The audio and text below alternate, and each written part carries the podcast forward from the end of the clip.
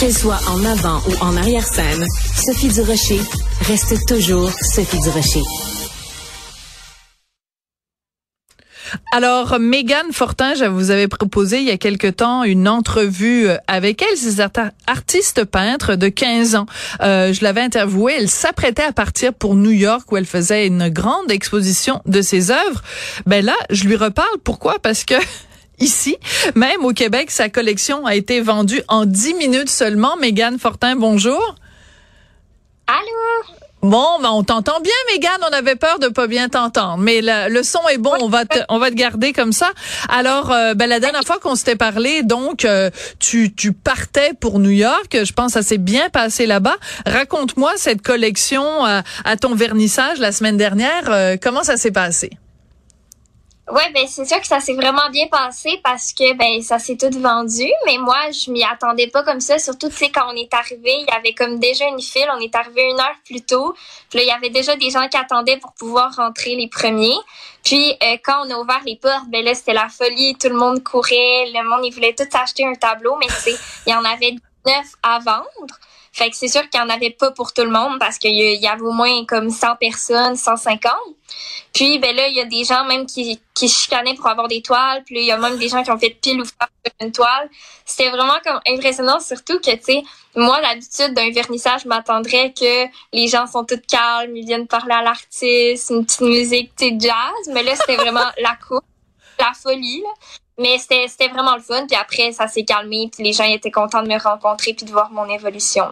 Mais toi, quand on s'était parlé la dernière fois, c'est ça que je sentais chez toi, c'est que c'est vraiment quelque chose qui est très fort chez toi. Il faut que tu peignes, c'est important, tu as des choses à dire, puis ta façon de les dire, c'est en prenant un pinceau, puis en prenant des couleurs, puis en mettant ça sur un canevas. C'est pas la préoccupation financière. Mais nous, c'est sûr, comme médias, on est là, puis ah mon Dieu, tous les, les, les, les tableaux de Megan se sont vendus. Toi, quel regard tu portes sur ce côté-là de ta vie artistique qui est les gens dépensent des sous, ils achètent les œuvres, ils se chicanent pour en acheter? Quel regard t'as là-dessus? Ben c'est sûr que tu sais moi je pensais jamais me rendre là, mais c'est sûr que pour moi c'est touchant que les gens aiment autant mon art, autant que moi j'aime ça le peindre. Hmm. Puis ben c'est sûr que j'aime ça rencontrer le public, puis voir à quel point tu sais je peux je suis capable de lui transmettre mes émotions. Puis les gens au vernissage, il y en a qui pleuraient devant des toiles. Ah! ils, sérieux? Ils, ils, Ouais, ouais, il ressentait vraiment les émotions à travers comme ce que je peins. Fait que c'est sûr que pour moi, c'était touchant. Puis que les gens veulent se procurer mes toiles, ben c'est sûr que je pourrais pas avancer sans ça parce que ben il faut en vendre pour que je puisse me racheter mon matériel et tout ça.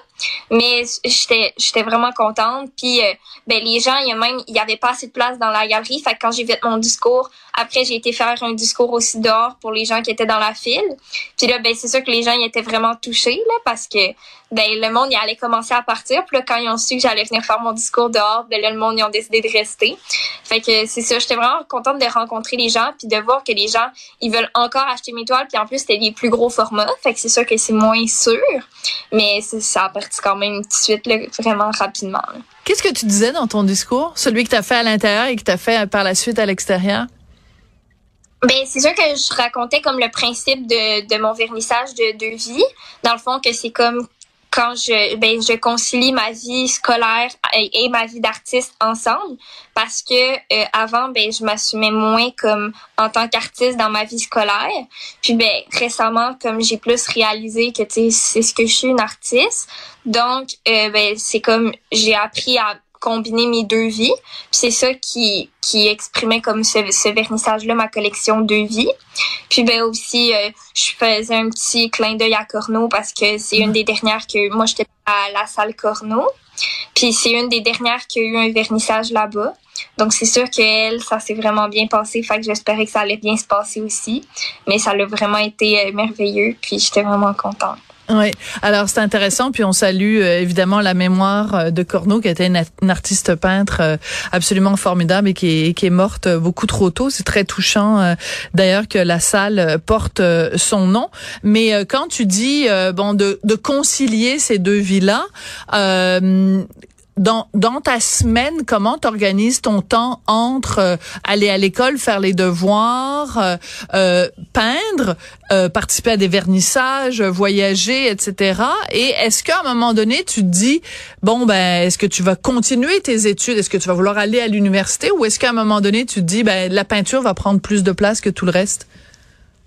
Ben, c'est sûr que j'ai la facilité à l'école, puis j'aime vraiment ça. Fait que je veux pas tasser mes études pour la peinture, surtout que je veux toujours me garder une deuxième porte ouverte, dans le sens que la peinture, c'est comme moins cher, puis je voudrais jamais comme dépendre de l'argent de la peinture pour vivre, puis comme avoir à tout le temps peindre juste comme ça, comme travail. Je veux peindre quand j'ai de l'inspiration, quand j'ai des émotions à exprimer, puis j'ai quelque chose à peindre, justement.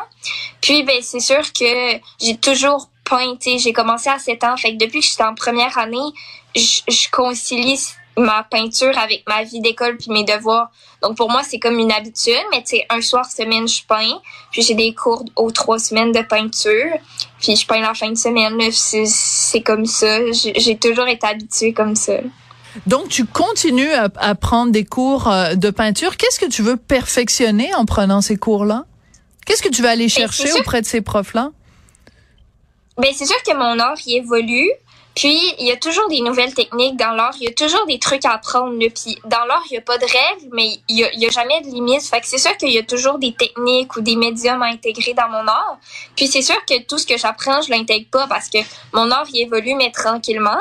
Mais, genre, à chaque fois que je découvre des nouvelles techniques, tu moi, ça me nourrit en tant qu'artiste de voir les possibilités que j'aurais. Puis, ben, c'est sûr qu'il y a des trucs que j'intègre pas là, mais que je pourrais intégrer comme plus tard. Puis, ben, ça me fait comme plein de nouvelles possibilités.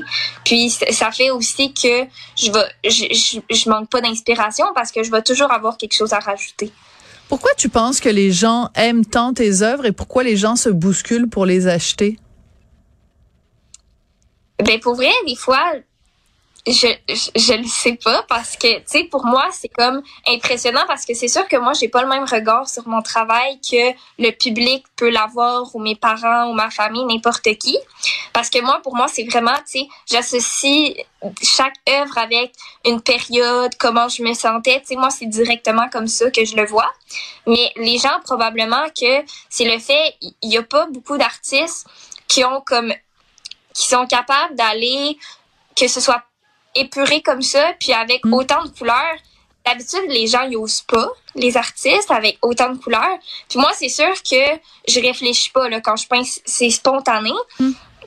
Puis ben, même le, le, le galeriste, là, Monsieur Parot, lui, qui m'a qui m'a demandé pour faire partie de sa galerie, ben lui, il m'a dit, moi, ce que je trouve vraiment impressionnant, il avait jamais vu une diptyque avec deux fonds de couleurs différentes.